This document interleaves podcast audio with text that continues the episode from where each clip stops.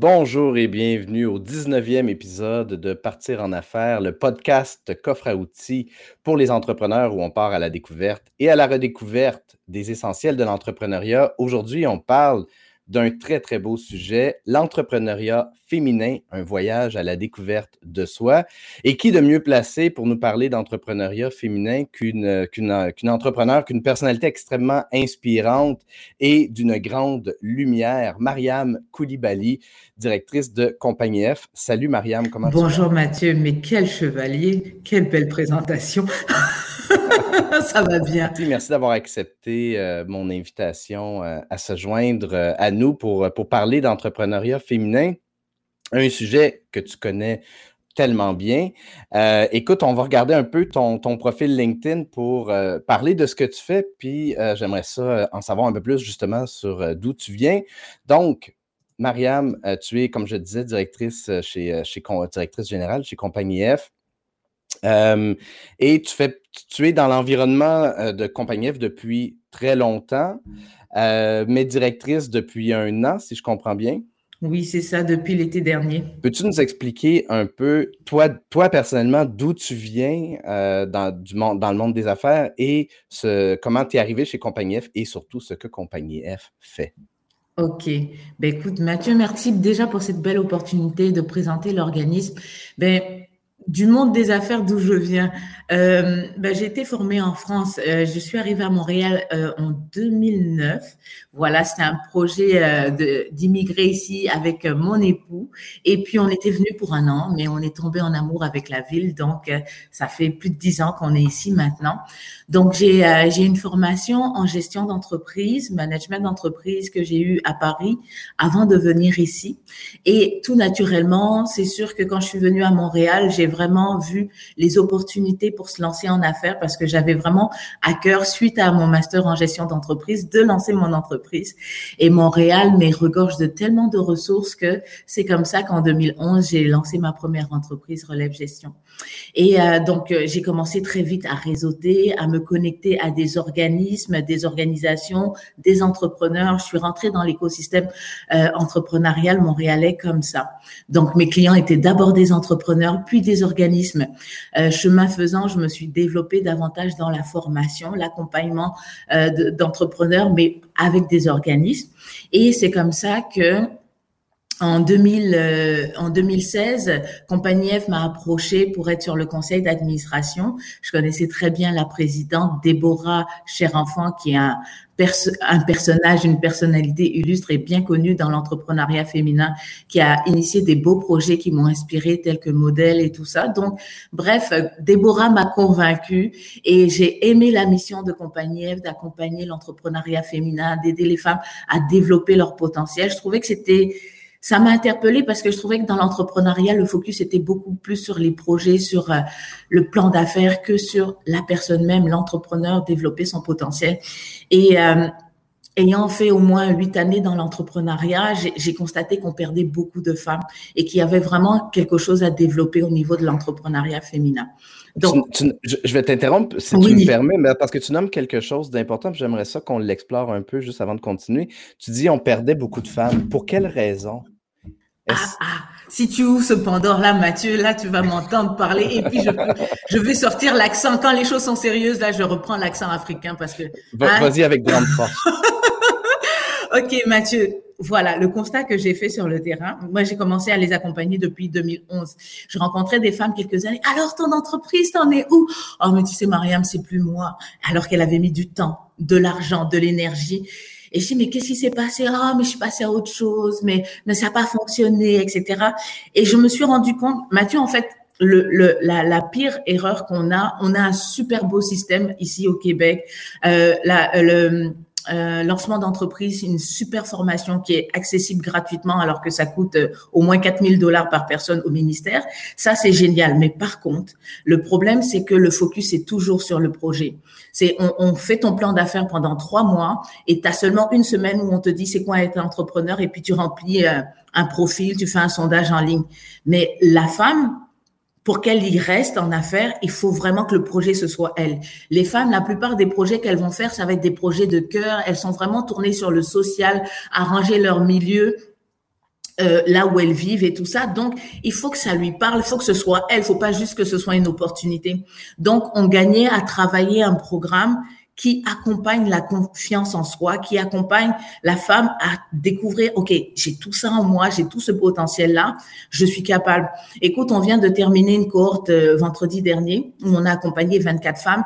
Je leur faisais un peu un tour euh, d'écran pour savoir c'est quoi votre témoignage. J'ai dit, oh, mais j'ai confiance en moi, je sais que je suis capable. Et c'est ça que ça prend d'abord pour l'entrepreneuriat féminin, qu'elles se disent, je suis capable, j'ai confiance en moi. Et après le reste, là, ça va, ça va décoller comme une fusée. Mais c'est là où on avait un loupé au, niveau de l'accompagnement des entrepreneurs, des entrepreneurs femmes, parce que quand le projet c'est toi, quand l'entreprise c'est toi, ben, c'est difficile de te départir de toi-même. Et c'est vraiment à cela qu'on travaille avec Compagnie à vraiment dans notre programme de trois mois, on a un mois sur le potentiel, découvrir qui on est, nos forces professionnelles et tout ça. Et après ça, le projet ne peut qu'être mieux parce qu'on va mettre tout ce qu'on est dans ce projet-là. Donc euh, voilà. Mais ça, me parle beaucoup parce que j'ai l'impression, même étant homme, que j'aurais perdu beaucoup moins de temps si j'avais si j'étais passé par euh, un, accompagnement comme celui-là. Parce que quand j'ai lancé mon entreprise, de ne pas me poser la question c'est quoi mes valeurs d'entrepreneur, c'est quoi ma mission, ma raison d'être, qu'est-ce qui me drive? Cinq ans après avoir lancé mon entreprise, quatre, cinq ans après j'aurais perdu beaucoup moins de temps et j'aurais été beaucoup plus focus euh, l'avoir fait avant. Donc, ce que, vous faites est, définitivement essentiel. Euh, parle-nous-en un peu plus, s'il te plaît, de, de Compagnie parce que euh, vous, vous, êtes, faites vraiment, vous offrez vraiment un, un accompagnement qui est multivolet. Peux-tu nous en parler un peu, comment vous accompagnez les femmes? Oui, bien sûr, bien sûr. Alors déjà, je suis vraiment honorée d'être ici parce que Compagnie F, c'est le premier organisme à accompagner l'entrepreneuriat féminin. On s'entend, Mathieu, euh, l'organisme existe depuis 23 ans et il y a 23 ans, l'effervescence de l'entrepreneuriat n'était pas euh, celui qu'on vit aujourd'hui avec euh, les nouvelles générations. Donc, il y avait vraiment un, un gros travail de sensibilisation pour l'entrepreneuriat féminin il y a 23 ans. Et il n'y avait pas dans l'écosystème autant de ressources et d'accompagnement. Donc, euh, c'est né vraiment de la volonté de femmes entrepreneurs, artistes aussi, qui, qui, qui réalisaient la difficulté pour les femmes de, de se lancer en affaires, de vivre de leur passion, qui ont décidé de créer cet organisme-là pour soutenir l'entrepreneuriat. Et au départ, la clientèle vraiment, c'était les femmes euh, qui, qui, avaient très peu de revenus parce que à l'époque c'était les femmes qui dépendaient beaucoup de leurs conjoints et puis quand elles avaient plus de conjoints vraiment c'était difficile hein. jadis au Québec enfin jadis il y a 20 ans on peut pas parler de jadis mais tu sais que les femmes reviennent de loin Mathieu le droit de vote on, on fête le 8 mars parce que voilà c'était pas inné donc il y a eu un cheminement que la femme a fait pour euh, avoir un peu plus part à la société au, au niveau professionnel, au, au, niveau autonomie, au niveau aussi financier. Bref, donc Compagnie F, quand a commencé, c'était vraiment des femmes éloignées du marché du travail. Maintenant, on a toujours cette clientèle et ça nous tient à cœur, mais on a diversifié parce que l'entrepreneuriat a beaucoup évolué. Les femmes ont été de plus en plus sensibilisées à ça. Donc, qu'est-ce qu'on fait concrètement? On a un super programme de sensibilisation. Donc, c'est du pré-démarrage. Il n'y a pas beaucoup d'accompagnement malheureusement, en entrepreneuriat au niveau du pré-démarrage. Quand tu es juste à, l'idée, bon, je sais pas, j'ai peut-être une idée, et des fois même, on en a qui n'ont pas d'idée, et c'est correct, on accepte ça parce que basé sur le, focus qu'on a, qu'on se dit que l'entrepreneuriat et l'entreprise, ça va être elle, et ben on l'aide à se découvrir et Ensuite, elle va avoir euh, un projet d'entreprise en lien avec ses compétences. Donc, bref, donc on a un programme de sensibilisation à l'entrepreneuriat. Ça s'appelle Femmes Entrepreneurs. C'est un programme de 13 semaines avec des, experts, des experts, comptables, marketing, etc. Euh, professionnels aussi euh, en insertion professionnelle. Et donc, bref, avec tout ça, on a un bel accompagnement pour que la femme découvre son potentiel et ensuite qu'elle découvre les outils nécessaires pour se partir en affaires. On a aussi des coachings ponctuels pour des femmes qui veulent juste une expertise, un comptable, une spécialiste en marketing, une avocate, bref, une stratège en affaires. Et on a aussi des ateliers ponctuels, des ateliers soit de trois heures ou encore des parcours.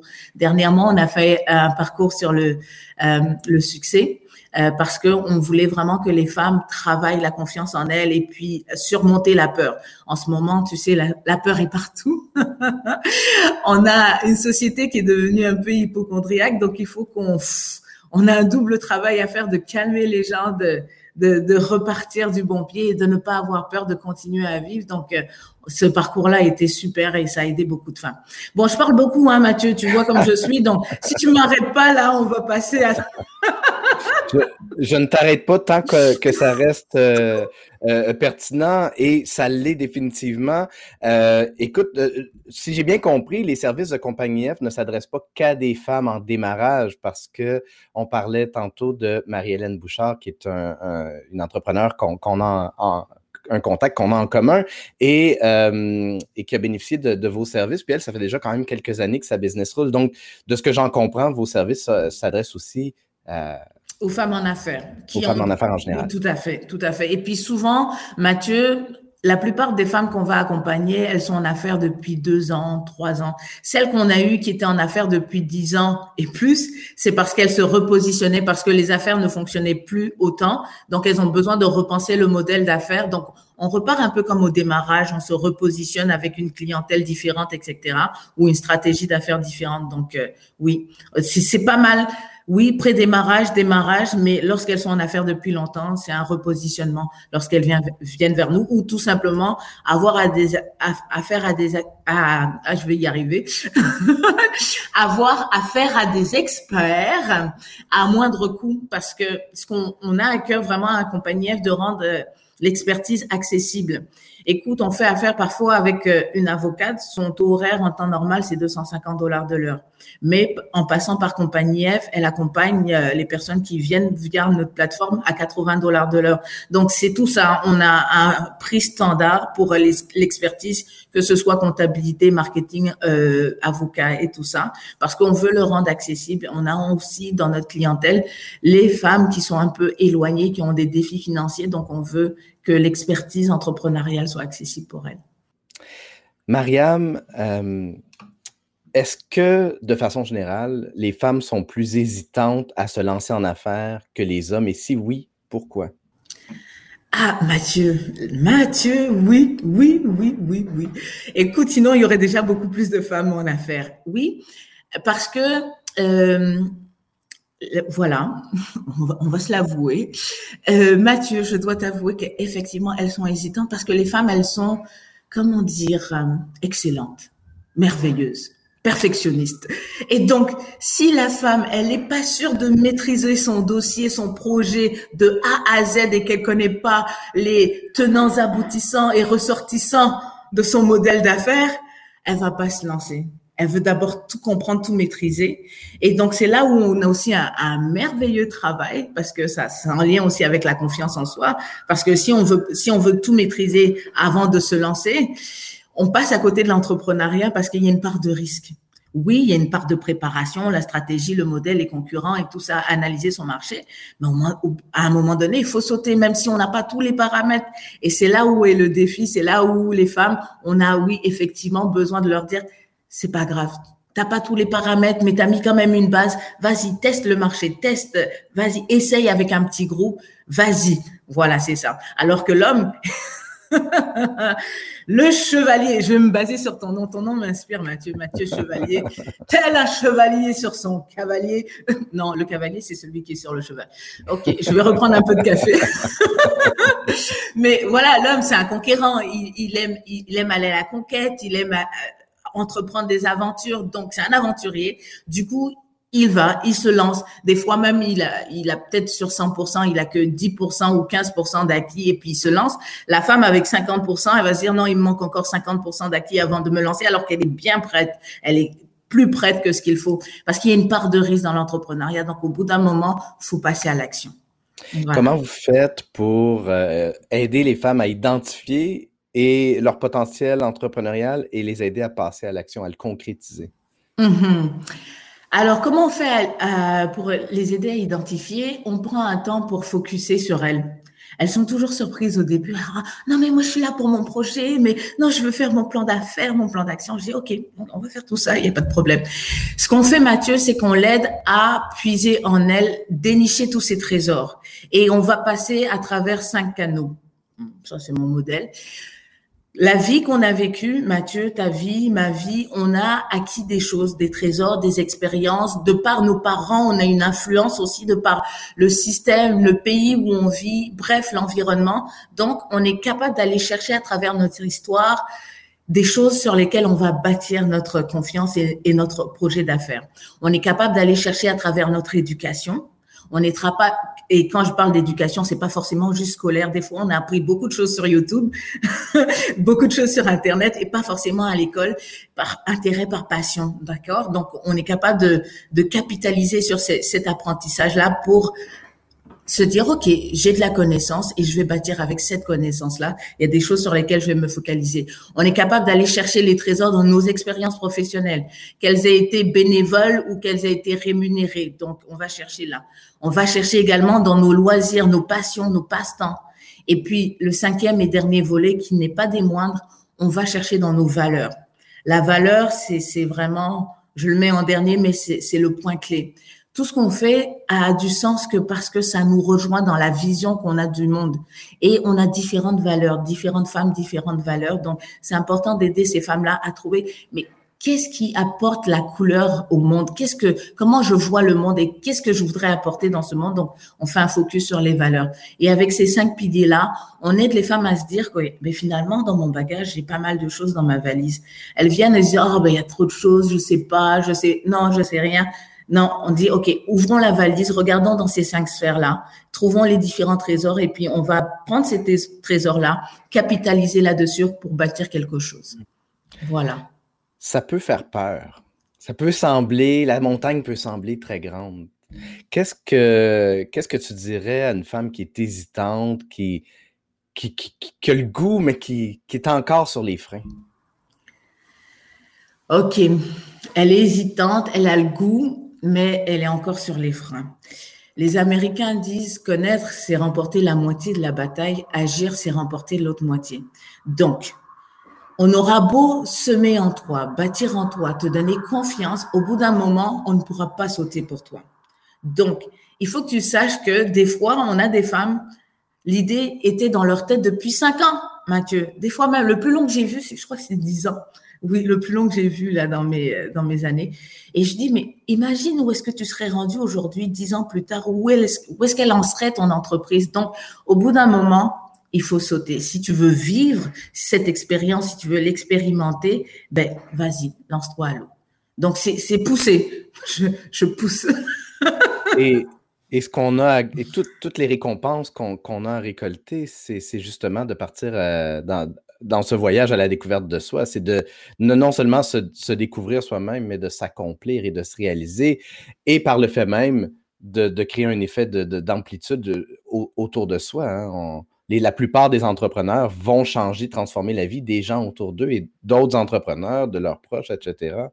Euh, et encore plus, euh, encore plus, j'ai l'impression les femmes parce que euh, de ce que je vois, des modèles que j'ai de, femmes entrepreneurs, elles changent le monde, elles transforment le monde, elles font plein de, petits, des beaux projets, des projets rassembleurs. Écoute, Mariam, on va aller faire un tour du côté de LinkedIn parce que euh, j'ai posé la question euh, à mon réseau s'ils avaient des, questions pour toi, justement. Et j'en ai eu plusieurs avant, donc, dans les derniers jours. On va commencer avec euh, la question d'Audrey Sophie Panton. Plus grosse force, plus grosse faiblesse de la femme en affaires en 2021, Mariam? OK. Plus grosse faiblesse, ben, c'est la confiance en soi, parce que sans confiance, on, ne fait pas le saut. Donc ça, c'est le défi et c'est ce qu'on a identifié. C'est pour ça qu'on travaille là-dessus. La force, euh, les femmes sont, moi, moi, pour moi, les femmes, elles sont, elles sont incroyables. C'est des super héroïnes. Quand je vois les vécus, des fois, c'est émouvant. Je, je, pense encore, j'en ai des émotions. Quand je vois ce que certaines femmes ont vécu, la résilience, la force, et elles sont encore là. La femme, c'est un pilier. C'est le piliers de notre société. Donc les femmes, elles sont très fortes, extrêmement fortes. Et ce qui est paradoxal, c'est qu'elles peuvent être extrêmement fortes, avoir vécu des choses, être super résilientes et manquer de confiance en elles. Donc ça prend quelqu'un pour leur dire, mais oh, regarde ce que tu as fait, regarde, regarde. Et puis ensuite, elles, elles réalisent et puis elles y vont. Donc voilà, pour répondre de, façon succincte. Hein. Laurence Bozek qui demande Qu'est-ce qui rassemble l'entrepreneuriat masculin et féminin et qu'est-ce qui les distingue? C'est vraiment une très belle question. Alors, euh, excusez-moi, hein, je, rentre peut-être des fois dans des généralités abusives, mais c'est vraiment de façon courte, euh, rapide comme ça. Écoutez, c'est sûr que l'entrepreneuriat féminin, ce qu'on reconnaît euh, dans les, les, différents projets qui sont initiés par les femmes, c'est que ça va être des projets orientés sur l'impact local. Elles veulent changer leur environnement. Il n'y a pas et, et bien sûr, excusez-moi, vraiment, euh, on fait la part des choses. Ça ne concerne pas toutes les femmes, etc. C'est une généralité abusive. On part de ce principe-là, d'accord? Mais en général, Voilà, de façon abusive. Les femmes, elles vont être tournées sur des projets qui ont un impact local. Elles vont être tournées sur les projets sociaux, sur euh, les projets aussi, le bien-être. Tu vas trouver beaucoup de femmes dans, bah, en tout cas, dans les projets tels que la santé, le yoga. On pourrait même partir une cohorte juste de yoga tellement il y en a beaucoup en ce moment. Les produits naturels, cosmétiques, euh, euh, la restauration.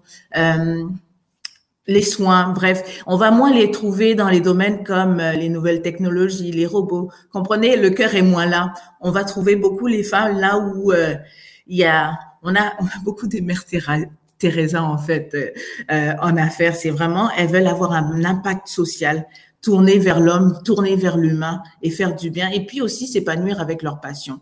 L'homme, peut-être, on va le trouver plus dans, dans, dans des projets peut-être euh, internationaux, multinationaux, euh, focalisés peut-être plus sur le chiffre d'affaires, le capital. Mais bon, excusez-moi, je sais que c'est un peu, euh, voilà, mais c'est une façon de répondre à cette question pour dire, ok, si tu veux voir la différence un peu, c'est ça. Mais on est en affaires pareil, on fait développer l'économie pareil. C'est juste que les perceptions et les projets vont être un peu différents. D'ailleurs, il y a des programmes qui poussent à ce qu'il y ait davantage de femmes dans les nouvelles technologies, l'intelligence artificielle. Donc ça commence parce qu'il y a une sensibilisation, il y a des programmes qui sont mis en place pour cela. Mais bon, il faut un équilibre dans toute chose. L'intelligence artificielle, c'est bien, ça nous aide en tant qu'entrepreneur, mais quand je me lève le matin que je vais à la boulangerie, ça me prend un boulanger, une boulangère, un pain que j'achète et, une conversation avec la personne. Donc, euh, pendant qu'on est encore dans cette économie-là, on veut continuer à avoir de l'humain et du contact et du social. Et euh, c'est vrai qu'il y a des généralités, euh, mais ce que je constate de plus en plus, c'est que les hommes qui ont une euh, sensibilité dite traditionnellement féminine, disons-le comme ça, sont de plus en plus, de plus, en plus nombreux à l'assumer. Personnellement, je l'assume. Je viens de la relation d'aide. Pour moi, le côté cœur est important en affaires, le côté avoir de l'empathie euh, et je m'entoure d'entrepreneurs, ou je dis moins, je suis attiré par des entrepreneurs, hommes et femmes, qui ont cette sensibilité-là. Et encore une fois, de plus en plus, c'est euh, quelque chose qui, est non seulement encouragé, mais que je vois se développer beaucoup, même chez les hommes, et tant mieux. Euh, Prochaine question, Nadine Haddad qui dit Avant d'être entrepreneur, on a tous ou presque été employés. Quels sont les défis, peurs, obstacles, ressources pour accompagner le passage d'employé à entrepreneur? Mais écoute, Nadine, hmm, Nadine, elle vient de soulever quelque chose de très important parce que ça, ça va être mon focus là pour les prochaines années. Nadine, alors, je vais te dire une chose, c'est que avec le GEM, euh, c'est quoi C'est Global Entrepreneurship Monitor, qui est focalisé sur les études, les statistiques au niveau du Québec. Les Québécoises sont les chefs de file de l'entrepreneuriat qu'on appelle hybride. On commence à en parler de plus en plus. Flexible entrepreneuriat, entrepreneuriat hybride, l'entrepreneuriat à temps partiel. Et là, on retrouve 80% des femmes, 80, hein, c'est pas 10, 80% des femmes en démarrage, donc qui ont moins de deux ans, qui ont lancé une entreprise il y a moins de deux ans, 80% de ces femmes-là ont aussi un emploi à temps plein. Et ça, on est en train de se rendre compte que c'est, on ne voit que la pointe de l'iceberg au niveau de l'entrepreneuriat parce qu'on se dit, mais la plupart des programmes et des financements il faut être à temps complet dans son entreprise. Donc, toutes ces femmes-là, elles n'ont pas accès à ce financement. Il y a un seul financement, celui de Futurpreneur, suite à une étude et une enquête, etc., qui a été faite, donc qui a été lancée là pour les flexipreneurs, donc les entrepreneurs hybrides ou à temps partiel, où là, tu peux prouver que tu as un emploi et puis tu as un financement qui, est accordé. Donc, on est en train de regarder ça. On, on commence à peine à en parler dans l'écosystème, mais l'entrepreneuriat à temps partiel, on retrouve énormément de femmes parce que pourquoi? Parce que comme je te disais, la version donc ça permet d'avoir un emploi et puis ça permet d'avoir justement aller tranquillement dans son projet d'affaires, commencer à bâtir un réseau, développer son modèle d'affaires. Donc, ça sécurise les femmes et on les retrouve vraiment nombreux, en grand nombre dans, dans ce genre-là, à jongler entre l'emploi et l'entreprise. Mais maintenant, il y a aussi un nouveau défi que ça amène, moi, je dis toujours que les entrepreneurs hybrides doivent se sentir légitimes. On n'est pas moins entrepreneur parce qu'on travaille et qu'on gère son entreprise. Moi-même, ça me concerne. Alors, avant d'être chez Compagnie j'avais mon entreprise que je gérais depuis quatre ans. Et là, je gère, j'essaie de gérer les deux. Donc, il y a un défi avec la gestion du temps, etc. Mais ça, il faut apprendre à, planifier ces choses-là pour arriver à développer ces volets-là et puis à être légitime auprès de son employeur. Moi, c'est sûr que avant de m'engager, on savait que j'étais aussi entrepreneur. Donc, il faut que les gens soient capables de, de, pouvoir en parler avec leur employeur, qu'ils aient pas à se cacher parce que beaucoup se cachent de cela parce que c'est avantageux pour pour l'employeur. C'est vraiment avoir un entrepreneur au sein de sa compagnie. C'est moi, j'ai pris ce poste-là justement accompagné parce que c'était un beau défi entrepreneurial de redémarrer l'organisme. Et un entrepreneur s'investit, mais en termes de temps, je mets mes ressources personnelles au besoin pour l'organisme parce que je suis entrepreneur, c'est ma conception. Donc, un employeur gagne à avoir des entrepreneurs au sein de son équipe et il faut qu'il soit sensibilisé à cela pour investir et, et, et bâtir dans ça et pas se dire, oh, mais la personne va me laisser au, moment où on se parle, Mathieu, on n'est plus dans des emplois où euh, nos, euh, comme nos parents qui restaient 10 ans, 20 ans et puis qui recevaient une médaille d'or.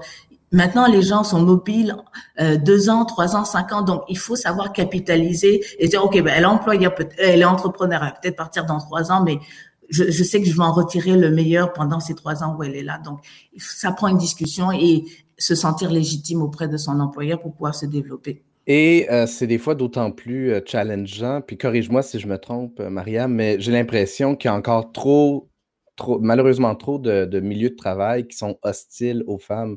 Qu'on pense aux inéquités salariales, qu'on pense aux congés de maternité qui sont trop souvent encore mal vus. il y a encore plein d'obstacles sur la route des femmes dans le milieu du travail où les femmes ont plus de difficultés des fois à accéder à certains postes et, à cheminer, ou même à devoir se faire valoir compétences égales face à un, collègue, que l'entrepreneuriat à ce moment-là peut devenir extrêmement séduisant parce que tu deviens ton propre patron, mais aussi ça te donne cette liberté-là, cette opportunité-là de recréer le monde d'une façon plus juste. Tout à fait, Mathieu. Mathieu, un point pour toi. Belle. Moi, j'attribue des points, là, ça me coûte rien. Mais Mathieu, tu serais surpris. Euh, les, les, les, euh, les, chercheurs commencent à, euh, à, à, à, étudier le phénomène de mompreneur. mompreneur. Bon, excuse mon anglais, là, mompreneur. Bon, les mamans entrepreneurs, hein, voilà. Écoute, pendant les congés maternité, déjà, les Québécois sont très chanceuses. Un an, moi je viens de France, je me rappelle, c'était trois, c'était trois mois en France. Ici, c'est un an. Alors euh, donc, on, on, constate davantage ce phénomène-là où les femmes, pendant leur congé maternité, elles, c'est comme s'il y avait eu l'arrivée de l'enfant. Ça fait oh, tu fais quoi, Ginette? Ça, ça fait un réveil et elle se rappelle de l'essentiel. Elle se refocalise sur elle-même en se disant est-ce que je veux faire ce 9 à 5 C'est quoi mes priorités? Est-ce que je suis épanouie? Est-ce que je partirai pas le projet que j'ai, auquel je pense pendant depuis tant de temps? Donc vraiment, le congé maternité, on découvre que beaucoup de femmes commencent à initier des projets. Et il y aurait quelque chose à faire là, là, euh, en termes de projets et tout ça. Écoute, Mathieu, si je m'écoutais, là, je ferais tellement de choses. Les femmes. Mais bon, en tout cas, mais vraiment, il y a vraiment ce phénomène-là où la maternité, ça réveille certaines femmes qui prennent conscience de, OK, il faut que je prenne les choses en main. Je vais lancer mon projet, commencer pendant que j'ai du temps. Enfin, ah non, pardon, je retire ce que j'ai dit parce que souvent on croit qu'on a du temps pendant le congé maternité. Moi-même, je l'ai expérimenté là. J'avais cinq emplois en même temps parce que l'enfant, c'est cinq emplois au moins. Cuisinière, nettoyer, gérer, amuser, bon, enfin bon, bref. Mais en tout cas, c'est une période où les femmes sont sensibilisées encore davantage à l'entrepreneuriat parce qu'elles veulent euh, retrouver comme un petit goût de liberté et, d'épanouissement. L'entrepreneuriat, vraiment, moi, je suis au niveau du prédémarrage, démarrage, je le vois vraiment, Mathieu, comme un outil d'épanouissement professionnel.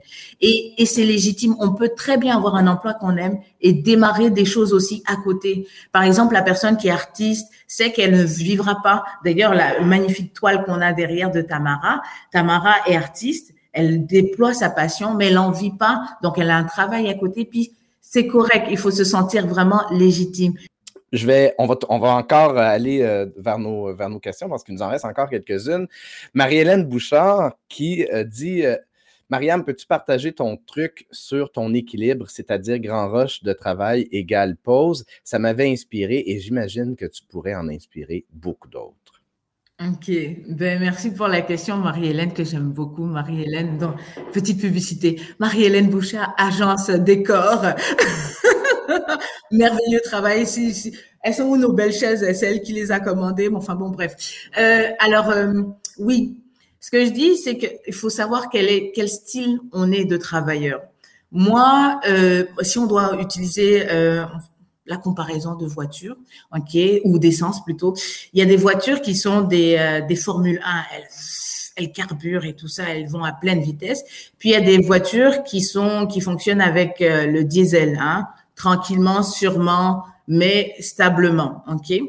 Alors euh, moi, très vite, j'ai identifié que je fonctionnais comme une Formule 1. Je suis capable là, dans une journée de travailler 14 heures, 15 heures, et puis j'y vais. Là, tant que j'ai pas fini mon objectif, j'y vais, j'y vais, j'y vais. Mais aujourd'hui, là, je serais en arrêt maladie si je savais pas me reposer. Si tu vas sur mon Instagram, ou quoi que Instagram n'est pas à jour, ou mon Facebook, ceux qui me suivent sur Facebook, on me voit tout le temps dans des spas, en famille, etc. Parce que je travaille fort, mais c'est super important pour moi de me, de me reposer fort. Euh, il y, a, y a quoi? Deux semaines, j'ai pris une semaine off, j'étais à Estérel, spa familial, me retrouver de la lecture. Donc c'est super important de savoir comment on fonctionne. Si on est sur la constante ou versus, allez, on donne un coup rapide sur une période intense et puis après il faut savoir se reposer, sinon on casse. Qui veut aller loin ménage sa monture. Voilà. Euh, on ne le répétera jamais assez. On parle souvent de l'importance de prendre soin de sa santé physique. C'est aussi d'autant plus important de prendre soin de sa santé mentale et euh, le, conseil que tu viens de donner est une belle façon de le faire. Euh, la question de Denis. Le plan d'affaires doit être en évolution constante, revu en fonction des opportunités et imprévus. Qu'en dites-vous, Mariam? Oui, c'est un outil c'est un outil, c'est pas une fin en soi le plan d'affaires. Donc oui, il évolue. Euh, je disais justement, quand on voit un clou sur le mur, est-ce qu'on se dit c'est fini? Non, on se dit que le clou est là parce qu'on doit y accrocher quelque chose. Et je mets en garde les entrepreneurs qui disent ah mais j'ai besoin d'un plan d'affaires. Je dis ok, mais c'est pour en faire quoi? Donc le plan d'affaires est un outil, non seulement pour avoir une stratégie, savoir où on s'en va et puis sortir l'idée de sa tête et la voir sur papier, afin d'avoir éventuellement des associés, du financement et bref et tout ce que c'est capable d'aller nous chercher, en tout cas. Mais c'est aussi quelque chose qui va évoluer puisque c'est un tableau de bord. OK, j'avais planifié ça, j'avais prévu tant de ventes, j'avais prévu telle clientèle. Six mois plus tard, est-ce que c'est vraiment ça? Est-ce que c'est vraiment cette clientèle-là que j'ai touchée? Est-ce que j'ai fait autant de ventes? Qu'est-ce que je dois rajouter? Donc, c'est, comme un guide qui est là et qui, oui, qui doit absolument, Denis a raison, évoluer parce que les affaires évoluent, la clientèle et tout ça. Donc, on ajuste. C'est un tableau de bord. Ce n'est qu'un outil pas une fin. Voilà. Il y a un commentaire qui est revenu deux fois de la part d'Olivier Côté et de Magdalena Jacques. Belle énergie, Mariam. Oh, merci. merci. Moi, je vu au compliment. J'ai l'impression qu'il y a beaucoup de gens qui sont en train de tomber en amour avec toi. Oh. Euh, il y a une question, un commentaire et une question de Louella que je vais afficher à l'écran. Euh, il n'y a pas aussi un autre défi que le conjoint et l'entourage n'y croient pas au début et aussi les employeurs qui voient mal. Beaucoup ne publient pas sur leur projet entrepreneurial sur LinkedIn, par exemple, parce que son employeur va le lire. C'est vraiment un très bon point. La légitimité est plus que d'actualité. Extrêmement pertinent. Qu'en penses-tu, Mariam? OK. Oui. Alors, elle soulève déjà le défi de l'entourage. OK? Euh, que, que faut que l'entourage y croit au début et tout ça. Et s'ils y croient pas, c'est décourageant. Mais plus la bataille, j'ai envie de dire à Louella, plus la bataille est difficile, plus la victoire est savoureuse. OK? Donc, si c'est difficile au début, les gens n'y croient pas, il faut que tu, tu y crois deux fois plus. Parce que si tu dois être influencé par les gens, tu vas être euh, comme une girouette, aller ça et là, etc. Il faut que tu sois, tu saches qui tu es, tu sois sûr de ta conviction. L'entrepreneuriat, c'est finalement une mission de vie, c'est même plus qu'un projet ou c'est une mission de vie. Je sais que j'ai à cœur ça, je sens avec mon intuition que c'est le moment. Ils y croient pas, mais je vais leur prouver. Et ça devient d'autant plus intéressant avec ce défi-là. Mais tu as raison, euh, c'est c'est important. C'est sûr que c'est beaucoup plus facile quand on a le vent dans les voiles, la famille croit, on est poussé, etc. Mais bon, si tu es dans un, environnement où on a plutôt tendance à te décourager, je vais t'inviter peut-être à, à trouver un nouvel environnement parce que des, des, des activités de réseautage, être dans une ambiance d'entrepreneur, ben ça, ça te donne oh ils pensent comme moi et oh je suis pas une martienne, donc ça va te donner la, la, la, la motivation nécessaire pour aller de l'avant. Donc change environnement. Non, je te dis pas de changer de mari. Non, non, moi je suis pour la conciliation. Non, garde ton mari juste va à des activités de réseautage avec d'autres entrepreneurs pour trouver l'énergie dont tu as besoin, etc.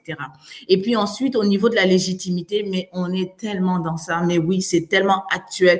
Et puis oui, certains, moi, je, vous avoue, j'étais à Expo Entrepreneur, il y a quelqu'un qui disait, ah ben, on parlait justement de l'entrepreneuriat à temps passé. Elle dit qu'il a pas dit à son patron, il s'en cache, etc il faut qu'il y ait ce travail-là au niveau des employeurs parce que le, marché évolue avec les départs en retraite. Il faut s'adapter à la nouvelle génération.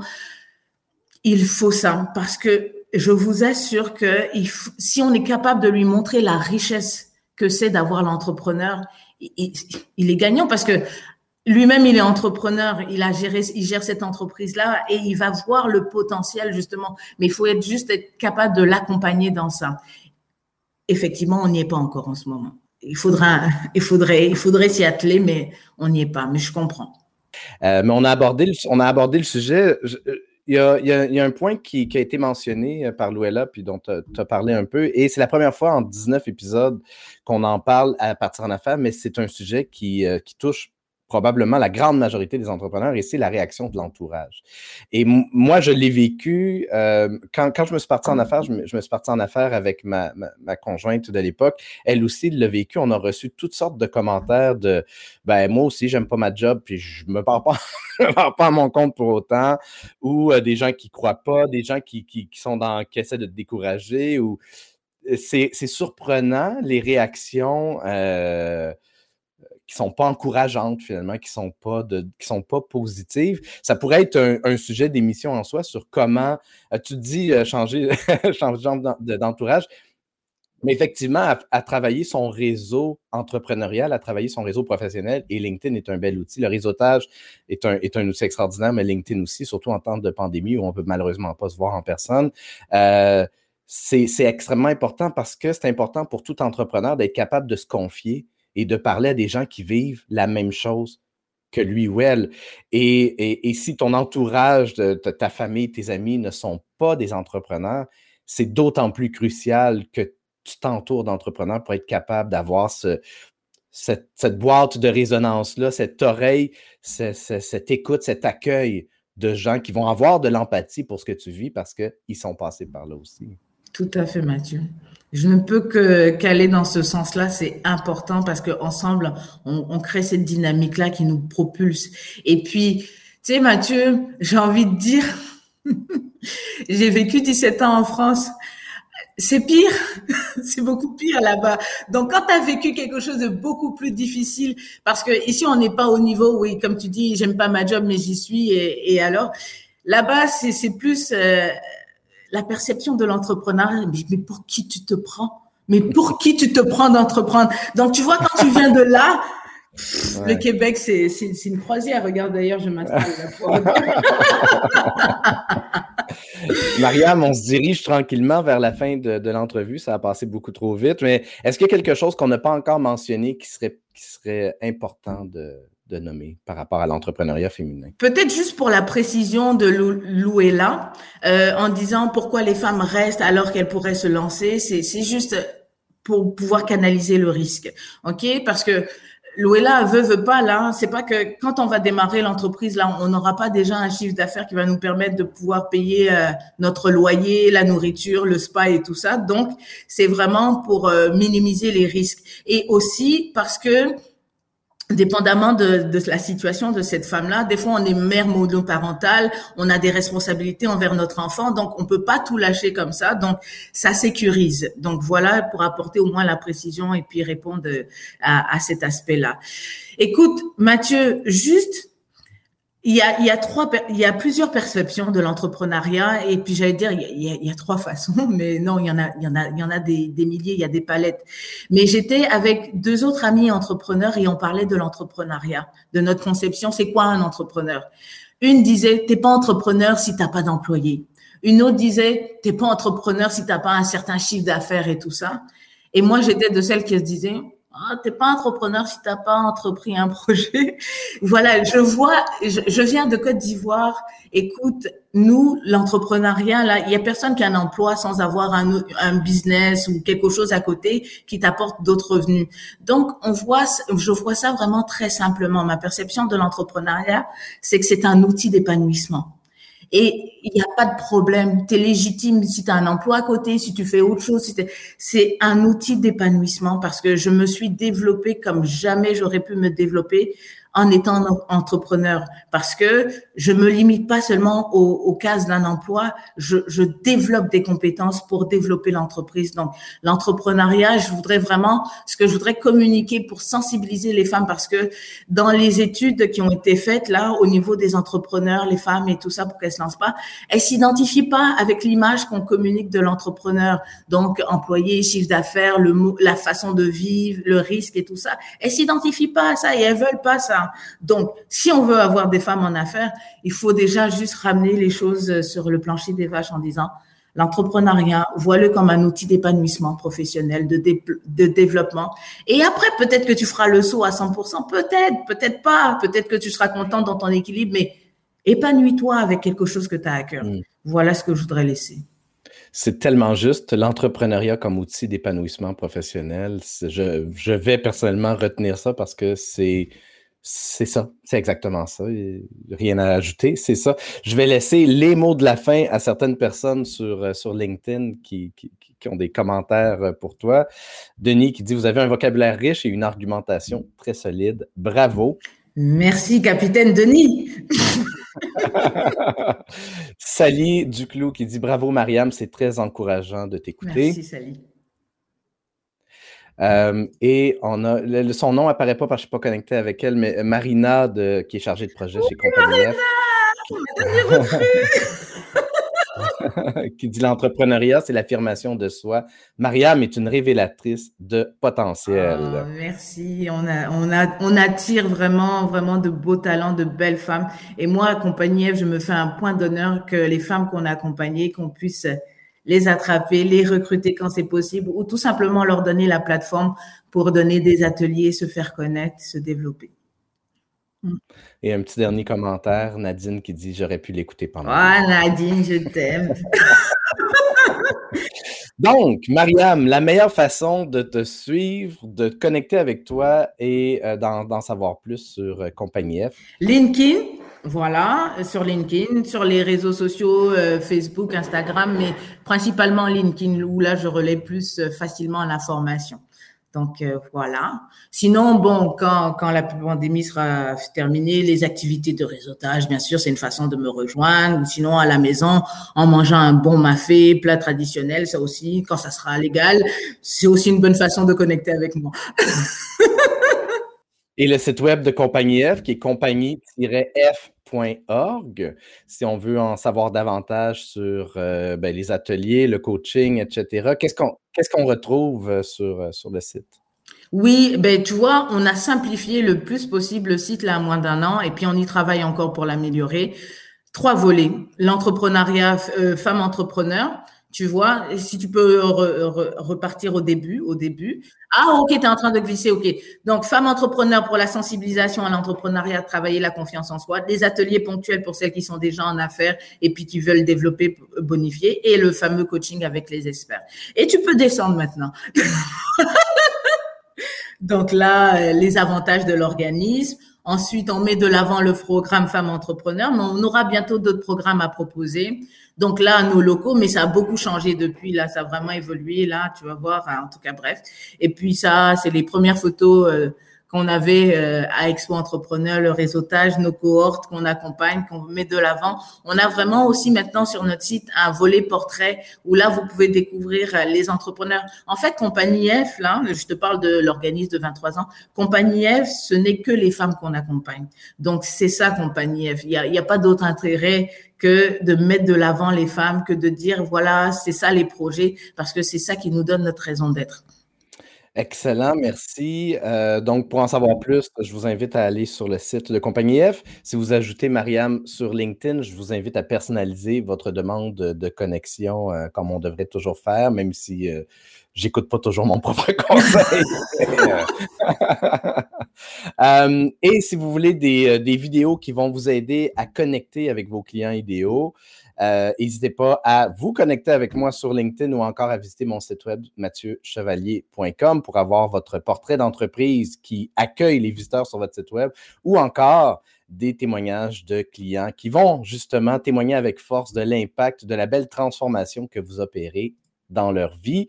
Mariam, merci infiniment de ta grande générosité. Ce fut un grand plaisir de te recevoir. J'espère qu'on aura la chance de faire euh, une autre émission avec toi bientôt parce que avec plaisir, moi, j'ai pas vu le temps passer. Ça fait 50 minutes qu'on jase, puis euh, on aurait pu faire un autre 50 minutes euh, facilement.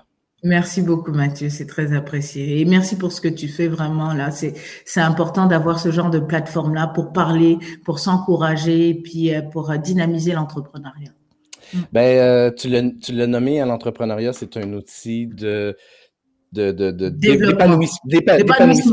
d'épanouissement professionnel. J'y crois fondamentalement. Moi, j'ai comme philosophie qu'une société entrepreneuriale est une société en santé et c'est la mission de partir en affaires. Donc, merci d'y avoir contribué. Merci à tout le monde de nous avoir écoutés. À la revoyure. Bye bye.